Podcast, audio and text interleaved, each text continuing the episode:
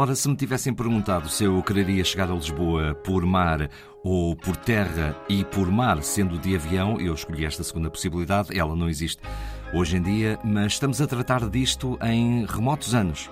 Sim, em 1939, portanto, temos a possibilidade de chegar a Lisboa por hidroavião, vindo Nova Iorque ou de Marselha, é quando a Panam cria aqui aquela base, sua base marítima para os hidroaviões, ou navios voadores, como alguns chamavam, da, esta associação, digamos que é uma clientela de grande luxo. Uh, também começam a ser usados os hidroaviões uh, para transporte de correio, portanto, estamos numa época em que se desenvolve muito o tráfego aéreo entre grandes cidades que tinham uh, portos, portanto, eram, tinham rios, tinham mar, portanto, os hidroaviões podiam operar ali. É claro que também temos os aviões que operam e que aterram em terra, portanto, que não amarram. Estes que uh, aterravam em terra, em Lisboa, não aterravam propriamente em Lisboa, repito que estamos no ano de 1939. Uh, eh, aterravam em Alverca, estamos a falar de voos internacionais.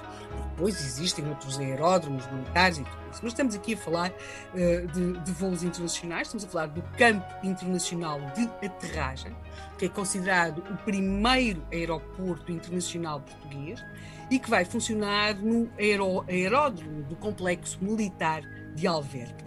Alverca é um nome que está associado ao início da aviação em Portugal. Não foi lá que pela primeira vez um avião propriamente aterrou, mas foi lá que, que, a aviação militar vai, vai estabelecer infraestruturas, material, experiência, também não é por acaso que encontramos lá um polo no Museu do Ar, e portanto havia as questões militares, da, da aviação, mas há também este campo internacional de aterragem, isto para voos civis e voos internacionais.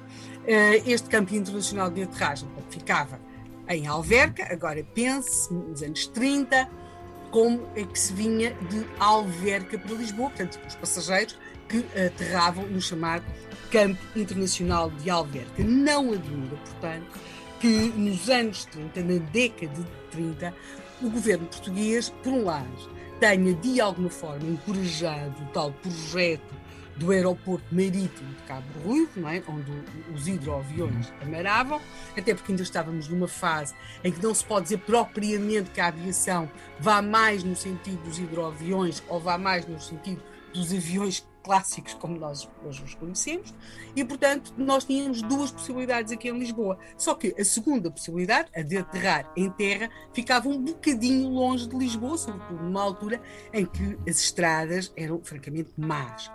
E este vir da Alverca para Lisboa, que era onde as pessoas que vinham nos aviões pretendiam ir, ou então vinham de Lisboa para depois seguirem para o Porto, era complicado. E daí que aquilo que resolve o governo de então é criar uma alternativa de, em terra ao campo internacional de aterragem de Alverca.